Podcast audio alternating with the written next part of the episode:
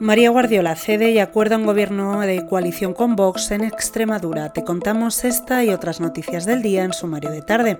Hoy es viernes 30 de junio de 2023.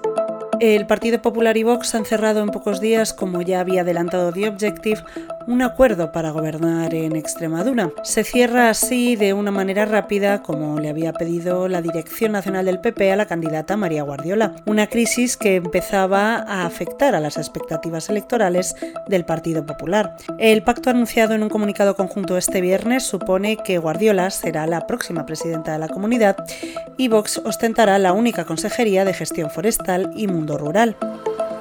Hoy, además, el portavoz de campaña del PP, Borja Semper, ha considerado que fue un error que la antigua dirección de Génova, con Pablo Casado a la cabeza, decidiera votar en contra de la reforma laboral, después de que el líder popular, Alberto Núñez Feijóo, se comprometiera a mantener el tronco de la misma. Por otro lado, hoy en The Objective te contamos que España ha pasado de superar a Italia en renta per cápita al final del primer mandato de José Luis Rodríguez Zapatero a quedar 15 años después por detrás de países del este como Eslovenia, Lituania o Estonia. El declive económico de España frente a otros socios europeos se sintetiza en un dato ha perdido 19 puntos respecto a la renta media de la Unión Europea desde la crisis financiera de 2007 en la que se pinchó la burbuja inmobiliaria.